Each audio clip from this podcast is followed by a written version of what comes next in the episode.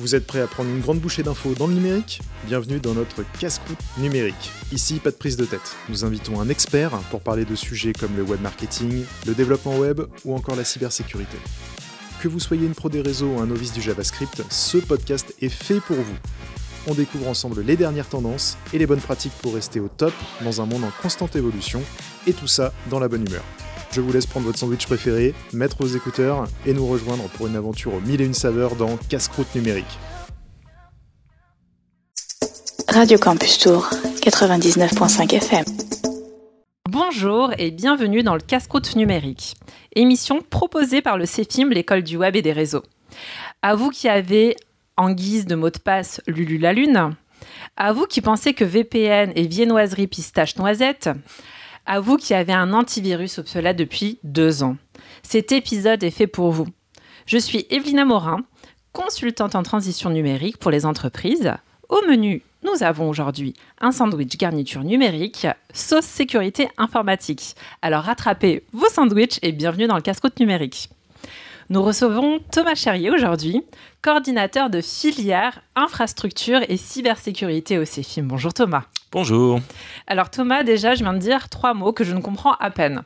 Coordinateur, infrastructure, cybersécurité. Est-ce qu'on peut déjà commencer par développer quel est ton poste et qu'est-ce que tu fais dans la vie? Alors, euh, mon poste de coordinateur consiste à gérer une équipe de formateurs dans l'infrastructure. On va définir ce terme juste après. Et donc, euh, on fait les plans de formation, les parcours et évidemment le face-à-face pédagogique. Dans la on est quatre pour l'instant. Et ensuite, l'infra. Qu'est-ce que l'infra Nous résume, on dit infrastructure, infra. C'est les systèmes et les réseaux. En gros, c'est toute l'infrastructure qui permet aux gens d'aller sur Internet. Euh, donc, c'est du matériel, mais c'est aussi du logiciel et c'est les tuyaux. Et donc nous, on forme les gens qui font cette infrastructure. Donc on est d'accord, les câbles, par exemple, qu'on tire pour connecter un serveur, infrastructure. Oui. Après, si ces câbles, ils sont hors du périmètre de l'entreprise, c'est des câbles opérateurs type Orange qui amènent la fibre. Et là, c'est un autre métier. Et nous, on ne forme pas cette filière-là. Et d'ailleurs, c'est formé en intra. Est-ce que infrastructure, finalement, c'est les informaticiens euh, dans un mot un peu plus global, euh, grand public Non, non, non, non, non, non, euh, L'infrastructure, c'est clairement les admins système et réseau. Ok. Voilà. Ça marche. Et cybersécurité? À la cybersécurité. Alors, on va pas définir le concept de la cyber puisque ça remonte à plusieurs décennies. Euh, on va se contenter du mot sécurité. Mhm. La sécurité, globalement, ça consiste à maintenir son système d'information en bonnes conditions pour les entreprises. Pour les particuliers, ça consiste à avoir des bonnes pratiques pour éviter les, écueils et tout ce qu'on voit qui sont mal traduits dans les médias à, coup d'effet d'annonce. Et la cybersécurité, c'est la partie vraiment dédiée d'un système d'information dans, dans un service informatique où en fait fait, on a des professionnels qui vont surveiller les, alertes, les remonter et vérifier si on n'est pas attaqué. Il y a une équipe de bleu, il y a une équipe de rouge, les codes couleurs, la blue team, la red team, les défenseurs et les offensifs. Et donc, euh, la cyber, c'est des métiers en devenir. La sécurité, ça concerne tout le monde et toutes les entreprises. Très bien. Donc, pour résumer, au CEFIM, toi, ton rôle, c'est de former les professionnels de demain. Mmh sur l'infrastructure, sur la cybersécurité, la sécurité globalement des, des, des, entreprises. Et pour terminer euh, cette introduction, on ne peut pas faire de bonne cybersécurité si on n'a pas les fondamentaux de l'infrastructure, système et réseau. Très bien, parfait. Euh, est-ce qu'on peut s'intéresser à ton parcours scolaire et professionnel, Thomas? Savoir d'où tu viens, comment tu es arrivé à faire ce métier?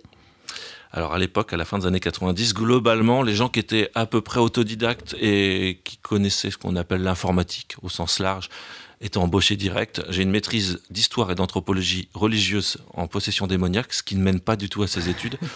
Euh, je ne regrette pas pour autant. Et j'avais fait un bac C, un vieux bac. Alors bac C, faut, faut qu'on détermine. Bac mathématique, mais option informatique. Ok, d'accord. Mais à l'époque où on esquissait à peine qu'il y aurait le web euh, qui arriverait dans nos vies. À l'époque, Thomas, on dirait que tu as plus de 100 ans. 48. 48, avec euh, une connaissance ardue des démons. Oui, ça. c'est ça. Euh, on va parler peu, on va parler bien Thomas, on va parler de la sécurité informatique. Mhm. Est-ce que tu peux nous introduire la, thématique justement de comprendre les enjeux et qu'est-ce que la sécurité informatique pour les entreprises euh, et surtout pour les néophytes, des personnes comme moi finalement qui utilisent un ordinateur? Tous les jours et qui n'ont pas forcément conscience euh, ce qui se passe derrière. Bah, je vais prendre un exemple simple que tout le monde a en tête puisque ça fait la une des JT de 20 heures tous les trimestres, c'est les attaques sur les hôpitaux. Ok. Donc euh, régulièrement, les hôpitaux français et d'autres, hein, il n'y a pas que la France, ils sont compromis. C'est-à-dire qu'il euh, y a la kill chain qui est mise en Mhm. œuvre. Je vais expliquer la kill Ouais. chain. En gros, un agent de cette collectivité se fait compromettre sa boîte mail, clique sur une pièce jointe hmm, frauduleuse Mhm. et introduit un verre, euh, un- ce qu'on appelle nous dans le jargon un payload, c'est-à-dire un petit programme informatique qui va rebondir latéralement et compromettre les serveurs et essayer de chiffrer, c'est-à-dire on dit souvent crypté, mais c'est chiffré, c'est-à-dire qu'il va rendre non intelligibles toutes les sauvegardes de l'entreprise. Et pire encore, une fois que ces sauvegardes sont compromises, il va essayer de se répandre dans le nuage sur une deuxième sauvegarde pour euh, véritablement rendre inopérant tout le système d'information. Donc en gros, euh, je remets un peu en situation. Je suis euh, comptable, secrétaire, Oui. commercial dans ma Mhm. boîte. Je reçois un mail, potentiellement avec une extension qui me parle. C'est Mhm. bien ça? On peut simplifier en dire ça, ouais. On peut dire ça. Et là, il y a une pièce jointe euh, devis, mettons. Ça, ça arrive. Ça. Euh, et j'ouvre ce devis et là, boum. Oui, alors ça oui, sauf que euh, ça n'explose pas et, euh, et que ça se propage sans qu'on s'en rende compte dans les premières minutes. C'est encore plus vicieux alors. Ouais, le premier vecteur d'attaque, c'est bien cette histoire de phishing et euh, de pièces jointes dans un mail qu'on ouvre par, on va dire, inadvertance. Ok. Est-ce que déjà, ce premier mail, on peut trouver des, des éléments euh, qui nous alertent Parce que, à nouveau, imaginons, on est, on est euh, commercial, secrétaire, Mhm. comptable, on reçoit des dizaines, parfois des centaines de mails par jour.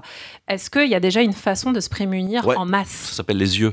Euh, c'est hyper important. en fait, quand on regarde l'expéditeur, il faut regarder le nom de domaine de l'expéditeur. Ok Euh, typiquement, toto.com. Ouais, globalement, ça pue. Est-ce qu'on Bah non. je prends un exemple générique. Ouais. Est-ce que je connais ce nom de domaine? Est-ce que j'ai déjà dialogué avec cette Ok. Entreprise Déjà, c'est un signe. Ouais. Ensuite, on va regarder euh, bah, comment est rédigé ce message. Alors évidemment, avec les IA, on génère Hmm. euh, des mails frauduleux Ah ouais. assez, assez, assez Bah sexy. oui, ils font plus, ils font plus des fautes euh, comme il y a quelques années. Finalement, c'est plus aussi grossier, j'imagine. Ouais, mais il faut être dans le doute en permanence et vérifier ses sources, comme le ferait un Hmm. bon journaliste quand- pour un article ou quand on lit un article. faut aiguiser ses sens. Faut clairement. aiguiser ses sens, c'est et ça. Faut être muscler. sensibilisé. En gros, les Mm. entreprises, si elles veulent se prémunir des attaques cyber ou sécurité de manière générique, elles doivent former ses usagers et c'est tout simple. En gros, on fait des cycles de formation d'une demi-journée tous les six mois avec des bonnes pratiques. hein. Ok.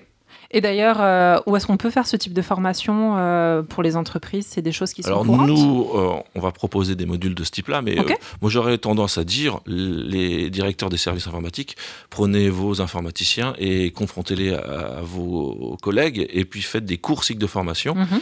et puis répondez la bonne parole. Mais tu vois, là, j'ai envie de rebondir, Thomas, parce que moi, typiquement, j'ai un parcours très TPE, PME finalement. Mhm. Je viens de petites boîtes, on n'avait jamais de service informatique en interne.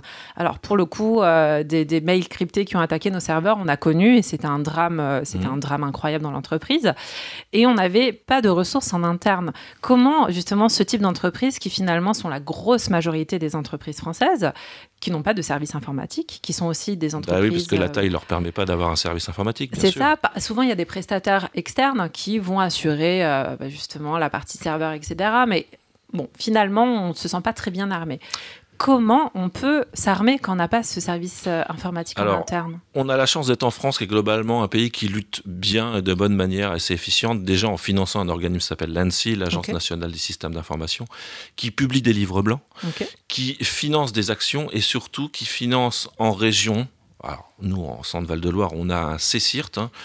Euh, ce CECIRT, c'est un espace euh, d'accueil pour euh, les naufragés des attaques, on va dire. Alors, on a un numéro d'urgence. On, On a un numéro d'urgence? Ouais, bien sûr, on a des conseils et ils sont là pour nous. Alors après, si vraiment on se fait attaquer et compromettre notre système, il y a un service payant. Ouais. Pour une petite TPE, déjà après, c'est avoir ses sens en alerte, être curieux et puis savoir que ça existe ces ressources-là. Ouais, c'est ça. Et après, il faut faire appel à des boîtes extérieures. Bon, globalement, si on se fait attaquer en tant que TPE, on va chercher ce numéro-là, Oui. ce numéro d'urgence sur un site officiel du gouvernement. Mhm. Et puis là, globalement, on va avoir des experts qui pourront nous aider. Ouais, il y a une ligne. euh, Ok, il y a une alors, ligne là-dessus. Pas H24, mais il y, a il y a des horaires de guichet. Et souvent, il y a un mail de, de rançon avec des chiffres Mhm. à payer. On, ne paye, pas, j'imagine. On ne paye pas. Alors il y en a qui cèdent. En fait, le problème, c'est que les entreprises, bon, déjà, elles ont honte quand elles sont Ah, font ouais. pénétrer leur système et elles vont pas alerter. Alors d'un point de vue d'image d'entreprise, la gestion de crise c'est compliqué. Dans la panique, on fait n'importe quoi. Ouais, bah oui. Euh, les CSIRT régionaux aident à faire la gestion de crise et à communiquer Mhm. auprès des médias. Et il faut être transparent là où on a peur euh, de passer pour euh, le vilain petit canard. Ouais, c'est ça. Voilà. Et il faut pas payer parce que ça ne sert à rien dans la quasi-totalité des cas. Mhm.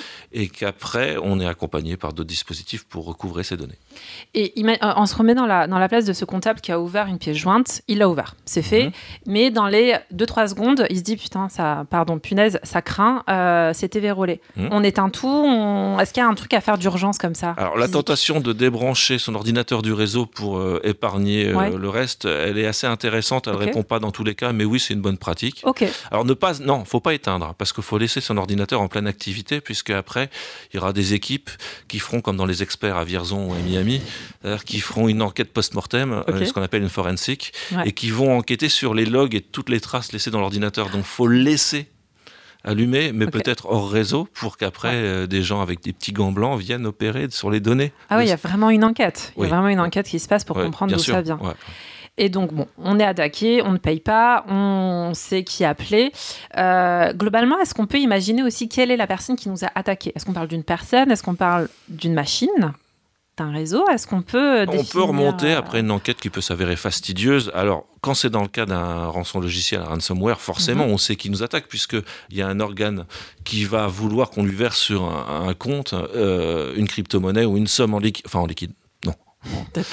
En la- dématérialisé. La, la mallette noire, euh, rendez-vous à la gare. Donc oui, on sait qui nous a attaqué. Alors euh, la quasi-totalité des attaques sont faites par des petits organismes qui sont peut-être à la solde d'État. Alors il y a des- pour des grosses grosses attaques qui ci- ciblent des grosses boîtes, ce qui nous intéresse moins, on a ce qu'on appelle des APT, des menaces persistantes issues de, de sociétés financées par des États. On va pas se cacher. La Russie, la Turquie, Israël, euh, mais aussi les États-Unis, et puis euh, sont, financent des sociétés de ce type-là. Et la France, dans l'autre sens, est-ce que la France aussi a des, des activités d'attaque contre Bah, je pense qu'on est plutôt pas mauvais en cyber, faut pas qu'on Ouais. se déprécite, donc on va dans les deux sens. Ok, d'accord. Voilà. Donc il y, a- il y a vraiment aussi des enjeux au-delà des petites entreprises, des enjeux de déstabilisation. Oui, Euh, Complètement. C'est incroyable. Donc Mhm. là, on est vraiment. En fait, finalement, les enjeux cyber, on les retrouve aussi sur des enjeux euh, physiques. Mhm. Euh, cyberarmée aussi. C'est un, un corps de l'armée. C'est un corps de l'armée. bah, vu qu'on est dans une, dans une conversation, forcément, la thématique actuelle, la guerre en, en Ukraine qu'on connaît, est-ce qu'on a des, des stats par rapport à ça? Est-ce que, par exemple, les attaques euh, cyber ont augmenté d'un État à un autre oui, j'ai pas là-dessus? les chiffres en tête. Pour Ouais. être précis, je pourrais pas l'être au pourcentage près, mais il est clair qu'il y a plusieurs centaines de personnes dans l'armée russe qui contribuent activement à déstabiliser l'Ukraine. Ça a été vrai pendant les premières semaines de l'attaque, euh, de, des attaques, ouais, il y a Mhm. déjà plus d'un an, et ça continue. Hmm. Mais euh, les États-Unis, la France et l'Europe de manière générale, en tant que soutien à l'Ukraine, qui était déjà pas des patates à l'époque, Hmm. savent se défendre. Ok. En fait, c'est ça que je trouve intéressant parce qu'on s'est promis de finalement pas basculer vers le cyber parce que c'est pas le- Mmh. finalement la même thématique que la sécurité informatique, mais finalement c'est un noyau un peu commun entre ce que vivent les entreprises. Est-ce qu'on peut parler aussi des particuliers? Est-ce que ce Mhm. que vivent les particuliers, les, euh, les SMS frauduleux par exemple euh, Ça, c'est plutôt de la tout ça? cybermalveillance. Alors là, je pense que ça peut être intéressant qu'on définisse la, la différence et peut-être le degré, s'il y en a un, entre donc la cybermalveillance, cybersécurité, sécurité informatique. Alors la cybermalveillance, en gros, c'est pour pourrir la vie des usagers. Euh, c'est pas forcément ciblé. On lance des gros paquets de phishing génériques. Ok. On verra qui tombera dans la nasse. Euh, ensuite, euh, le but, c'est pas forcément, donc je le disais, de cibler quelqu'un et de lui extorquer des fonds. Euh, on va quand même lui pourrir la vie. Là encore, les bonnes pratiques, c'est les bons sens, enfin les bonnes actions. Hmm. On est quand on reçoit un SMS frauduleux et qu'il y a un nom de domaine derrière qui ressemble à celui du gouvernement, on se pose les bonnes questions. Est-ce que c'est bon? Je pense à ceux sur euh, les PV. En ce moment, ça, ça pullule. Hmm. Il y a plein de sites qui débusquent que c'est hoax, c'est canular. Donc c'est assez simple de se poser en disant ne réagissons pas dans l'émotion d'aller Mm. cinq minutes. Hmm. Euh, Je me pose, je fais un recoupement d'informations et je peux en tirer euh, une leçon. En général, tout ce qui vient par SMS. On oublie, Ouais. on oublie globalement. Ouais. C'est intéressant parce que tu as, utilisé le terme canular. Mhm. On peut parler vraiment de canular à ce niveau-là. euh, de- canular de, max, de masse. de masse, Ouais. de masse, pas forcément ciblé parce qu'on est sur Ah des bases de données. Mhm. Comment ils ont ces infos? Comment ils arrivent à les, à les happer? Eh bien, parce que vous avez acheté un voyage sur un site, euh, je citerai pas de marque, On ne cite pas de marque. que cette marque est pas très respectueuse de la RGPD, revend ses données à un tiers qui le revend eux-mêmes, ah, ça finit à valoir plus grand-chose. C'est-à-dire que, euh, on va dire, des milliers de mails, c'est quelques euros. Donc après, on cumule Ouais, des immenses rien. bases, des, des immenses bases. On fait un Hmm. recoupement de données du genre, je veux cibler euh, le mâle de 40 ans qui a un chat en surpoids pour lui vendre des croquettes spécifiques. Ça, c'est juste pour du Tu marketing. connais des personnes comme ça, toi, avec un chat en surpoids? Oui, Oui, donc globalement, ils font une analyse marketing, Mmh. c'est Mhm. c'est ni plus ni moins, et puis ils se disent qui va tomber dans le panneau avec cette première annonce voilà. pub. Oui, oui, finalement, c'est euh, du marketing. ouais, alors bon, là, c'est juste pour nous vendre des produits pas top, c'est pas forcément pour euh, pénétrer notre système, donc ça s'arrête là. C'est de la cybermalveillance. Mais Ok. c'est une nuisance, donc faut, la- faut lutter contre ces nuisances. Et clairement, est-ce que en tant que particulier, mais ça s'adresse particulier finalement aussi les toutes petites entreprises, les, Mmh, euh, les TPE. euh, est-ce qu'il y a des petites, euh, donc on a dit la vigilance, mais est-ce qu'il y a des tips Oui, alors quel que soit le niveau de cybersécurité ou de formation sécurité, on ressassera toujours les mêmes préceptes. Mhm. Mise à jour, mise à jour, mise à jour. Ça, c'est clair. Euh. Ne pas faire les mises à jour alors qu'elles sont gratuites en appuyant Bah sur oui. un bouton sur son smartphone, sa tablette ou son Windows, son Mac, ce que vous voulez. Mhm. C'est inepte et ça coûte rien si ce n'est de la bande passante et du temps. Ensuite, euh, bah, mettre à jour les, les définitions de virus, c'est-à-dire l'antivirus intégré qui bien souvent est Windows Defender pour la plupart des gens. Donc ça, ensuite, euh, ne pas télécharger des programmes en dehors de- du site constructeur. C'est là où les gens se font avoir. en fait. d'accord, ok.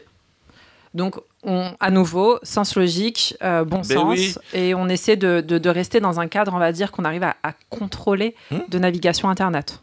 Quand on surfe sur une page web à partir d'un moteur, euh, on va pas se cacher, ça va être Google. Mhm. On va dans Google, on veut, je sais pas, Acrobat Reader, produit Ouais. classique en lecteur PDF.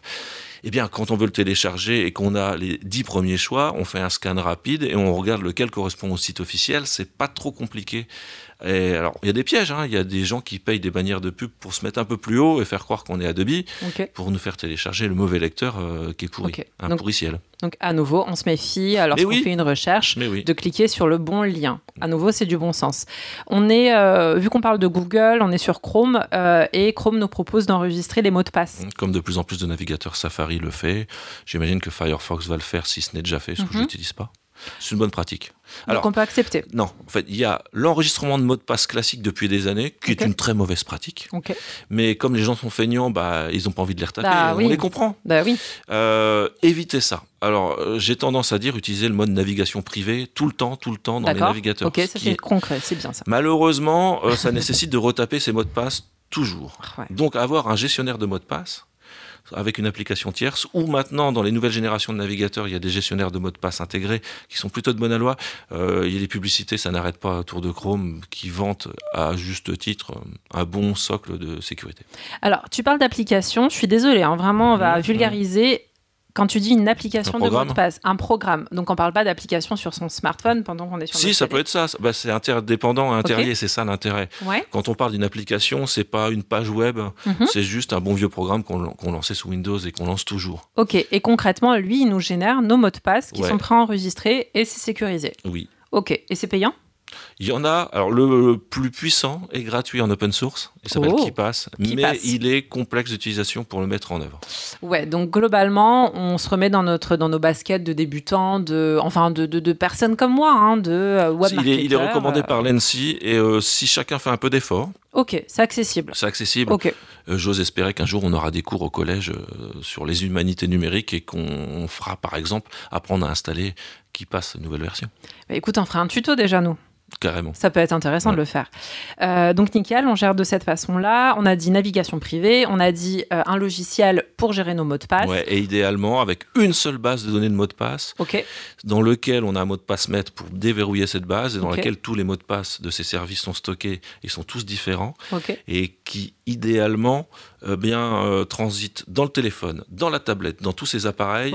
Ça veut dire qu'on met la, mo- la base de données en ligne dans un espèce de cloud et qu'on peut la retrouver quel que soit le qui passe qu'on a sur toutes ces plateformes. Ah oui, donc hyper pratique en plus. Hyper pratique. Donc on évite de mettre la lune sur tous nos mots de passe et en Mhm. plus de bloquer notre logiciel avec le même mot de passe Lulu la lune. Là, Le- globalement, ça de sert toute à façon, rien. le mot de passe, n'est- n'est- c'est un pis-aller qu'on a inventé il y a quelques décennies maintenant. Et les, les cryptologues et les gens qui font de la sécu savent très bien que pour l'instant, on peut pas faire mieux, mais qu'il faudrait qu'on s'affranchisse de la problématique de saisir un mot de passe pour aller vers bah, de la bio- biométrie. On, on y tend, hein, l'authentification Mhm. multifacteur, euh, le doigt, le visage. Mhm. euh, Il y a que ça qui va nous prémunir réellement. Radio Campus Tour, 99.5 FM. Ok, donc là, c'est typiquement une très bonne question. Euh, L'empreinte digitale sur notre smartphone, Mhm. bonne idée? Complètement bonne idée. Super. Le, pareil, euh, la reconnaissance Complètement faciale. bonne idée. Top. Ok, donc on a. Parce que derrière, on peut s'imaginer, oui, on va recréer un double de moi avec mes empreintes digitales, etc. Ouais, alors il y a des fantasmes On derrière, mais hein. globalement, c'est euh, c'est une bonne idée. Ouais. Et des gros, gros opérateurs comme Apple, ils ont souvent été euh, presque condamnés, notamment par l'État américain, parce qu'ils voulaient pas relâcher leurs données. Ils sont assez propres, mine de rien. On, on- on dénigre l'environnement, l'écosystème fermé d'Apple, mais au moins, euh, ils font pas de sale business avec nos data. Ou alors, il y a des choses qu'on sait pas, mais pour l'instant, je suis assez positif. Ok, ça c'est top. Donc globalement, les particuliers, les TPE, même les PME, je pense, Mhm. là on a répondu sur la première base. Ouais. Euh, derrière, je suis une plus grosse boîte. Euh, globalement, le mieux c'est d'avoir quelqu'un en interne. Ah bah, il faut un responsable de la sécurité du ça. système, un RSSI. À partir de, de, de- de quelle structure d'entreprise on Mhm. recommande d'avoir quelqu'un?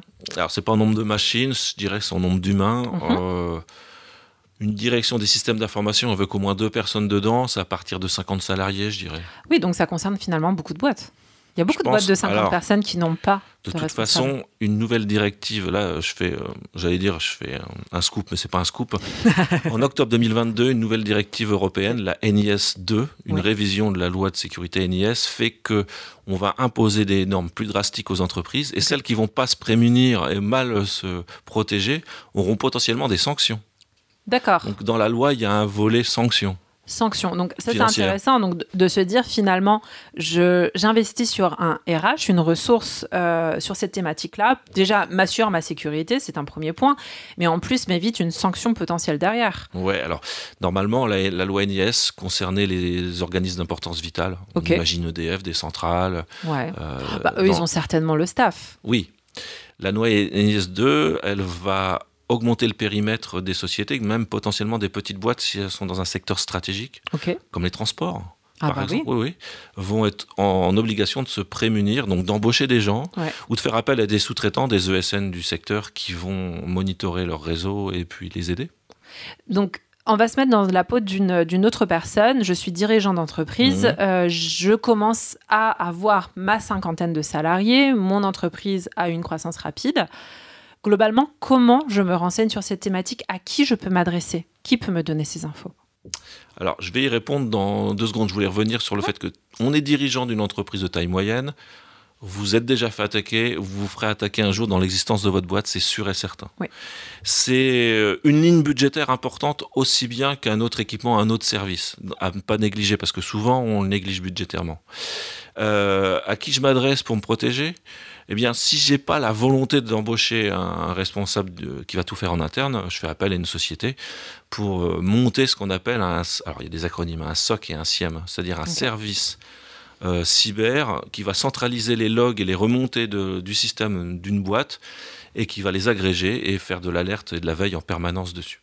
Est-ce que nous, en tant que CEFIM, euh, on peut être une, juste une première porte d'entrée C'est-à-dire une entreprise là, qui nous écoute, qui hésite, nous envoie un mail en disant euh, Est-ce que vous pouvez m'orienter vers quelqu'un? Complètement. Oui, on a, on a un catalogue d'entreprises avec lequel on a des, alternants.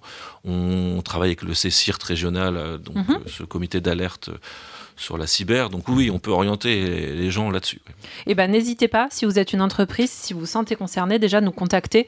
Euh, finalement, nous, on n'a rien à y gagner là-dessus, mais si on on peut vous orienter quelque part, euh, c'est bon à savoir. On est tout de même une école du web euh, et des réseaux, Mhm. donc il faut aussi qu'on soit une référence régionale par rapport à cette thématique-là. Euh, on a parlé cybersécurité, Mhm. on a parlé hacker. Est-ce qu'on peut juste, euh, parce qu'on on a parlé des pirates, etc., mais tout de même définir le terme hacker, hacking, d'où ça vient, qu'est-ce qu'on met derrière, qu'est-ce qu'on imagine? Au départ, c'est une notion plutôt positive, le hacking. C'est le détournement. hein. C'est le détournement d'un objet pour euh, le détourner d'un usage euh, il n'était pas prévu pour, pas forcément à des fins malveillantes. Donc les gens qui sont des hackers sont plutôt des gens bien. Je pense à Steve Wozniak, l'inventeur de l'Apple II. C'est un hacker avant tout. Ils ont fait progresser les sciences de l'information et le hardware depuis 40 ans. Hardware, Thomas. Matériel. Pardon. Après, euh, la deuxième partie de ta question, c'est euh, re- reformule. Euh, le hacker, le hacking, définir qui Oui, sont ces pirate. personnes, en fait, le pirate. On a malheureusement souvent l'image du pirate avec son sweat à capuche, son hoodie, Bah, en noir, euh, qui dans son dans garage. ouais. Il y a des lignes de code qui défilent et puis les maîtres du monde. C'est pas si simple que ça. Et euh, le pirate, comment vous expliquer, n'est pas euh, le hacker n'est pas forcément malveillant. Il y a aussi des gens qui travaillent dans la cybersécurité qui doivent utiliser les mêmes outils que les pirates pour les contrer. Ok, Il y en a pas tant que ça, des, j'allais dire des vrais pirates. donc il y a des gens, parce que je pense moi au hack, ah, il y, a- il y a plein de tutos de hack, de plein de trucs. Ouais. Hack ton meuble. Ouais. Euh, donc finalement, c'est plus un état d'esprit de Oui, hacker, oui. c'est ça? Et c'est plutôt bienvenu qu'on ait cet état d'esprit. Ok, donc hacker, c'est pas péjoratif. Non, c'est pas péjoratif. On emploie tout à mauvais escient en général. Ouais, donc on arrête d'imaginer euh, Matrix euh, avec l'ado en, en sweat qui est en train de. Après, il y a des ados autodidactes euh, qui, dès l'âge de 12-13 ans, commencent à s'y mettre sérieusement.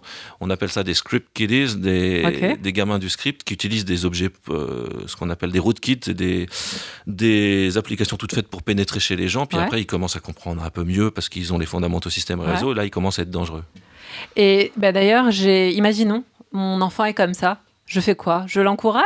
Je lui enlève son ordinateur? Est-ce que, est-ce que, est-ce qu'il peut fa- faire son métier avec ça? Complètement, ça, Ouais. ça marche très bien. Oui, il faut encourager les gens à aller dans, dans l'infra, dans la cyber. C'est passionnant. Ouais, c'est passionnant. Et, puis tu l'as dit, demain il y aura plein de, de, de, de- de- d'embauches potentiellement aussi sur un Oui, marché euh, Oui, oui, oui. assez concurrentiel où il y a Bah, très peu de personnes De toute façon, tous les autres métiers liés à Internet et au numérique peuvent pas exister s'il n'y a pas la sous-couche infra cyber qui est solide. Hmm, qui est en parallèle. Euh, ça, c'est top. Euh, la checklist, on l'a fait pour les petites boîtes, on l'a, on l'a fait pour les particuliers, on l'a fait pour les plus grosses boîtes. Euh, j'ai des petites questions qui me, viennent, qui me viennent tout de même en Mm. tête. Je pense à la cam. Il y a tout un, toute une histoire Oui. autour de la webcam. Je me suis renseigné.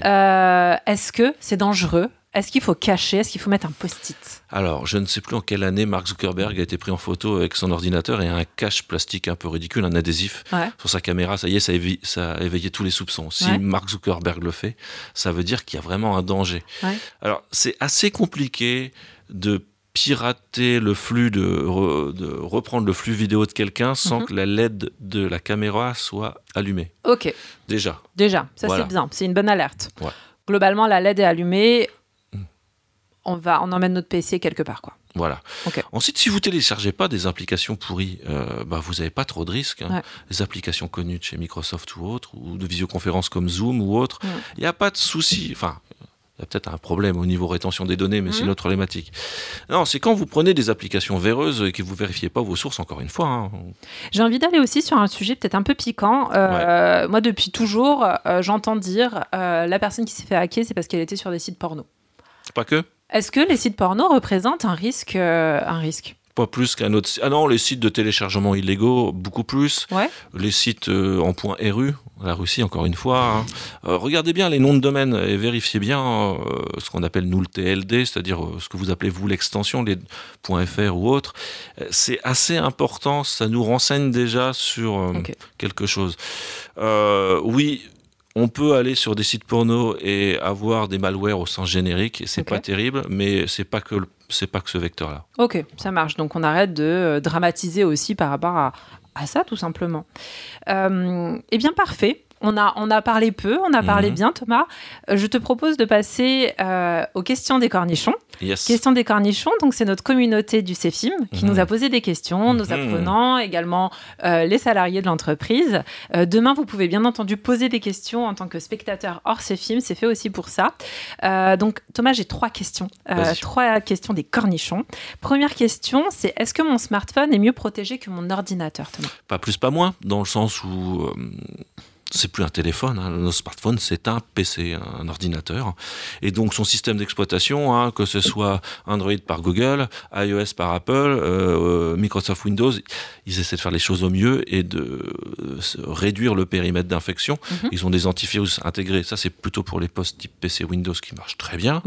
Moi, je dirais que, à nouveau, les mêmes recommandations s'appliquent toujours. On les rabâche depuis des années. Mise à jour, mise à jour, mise à jour. Faites attention et téléchargez pas n'importe quelle application. Et puis, c'est comme pour l'histoire de l'aspégique euh, et du doliprane. Pas besoin de deux antivirus. Un seul suffit. Ok. D'ailleurs, tu, tu- tu déroules un sujet, mais euh, les, les- les fameux antivirus qu'on connaît tous gratuits, bonne idée ou pas? C'est de l'arnaque. En plus, le problème, c'est qu'ils veulent tout faire. C'est-à-dire que euh, Norton, qui était très populaire à une Mhm. époque, vous propose l'antivirus, firewall, anti-machin, anti-ce. Au bout d'un moment, c'est pas possible. Euh, on fait qu'une bonne chose à la fois. Ok. Windows Defender intégré gratuitement dans euh, Windows 10, 11, il n'y a pas de souci, ça marche bien. C'est clair. Oui, les analyses sont claires. On reste là-dessus, c'est clair, on garde une idée. Ne dépensez pas 50 euros par an pour acheter une suite euh, Norton antivirus. C'est de l'arnaque. Ok. Au moins, c'est clair. Je reçois plein de spam, ça veut dire que mon adresse mail a été piratée. Non, pas piraté. Par contre, vous avez déconné en amont. C'est-à-dire que vous avez laissé, vous êtes laissé aller à volo sur je saisis des formulaires avec cette adresse, je l'utilise depuis des années, elle est dans plein de fichiers qui sont revendus, qui sont échangés, et du coup, bah, vous êtes dans toutes les bases. Des tips là-dessus si, ouais, euh, recréer une adresse propre. Euh, sur un opérateur qui n'est pas un GAFAM si vous pouvez, parce que... Qui n'est pas un GAFA. Pardon, c'est qui n'est pas euh, un opérateur comme Google. C'est tentant d'avoir un Gmail, c'est Ouais. pratique, c'est bien fait. Après, sachez que dans Gmail, tout est lu, et que vous êtes le produit puisque c'est gratuit. Bah oui. Euh, vrai, si vous pouvez aller sur des opérateurs comme ProtonMail ou Ok. tout un nota Ok. qui sont propres, qui sont vertueux, éthiques Ok. et qui n'offrent pas la même qualité de service déjà rien que visuellement. Ok. Voilà. Ok. Très bien. Euh, Peut-être une question dans l'autre sens. À l'inverse, euh, mes mails passent dans les spams. Ça veut dire que j'ai été piratée Non.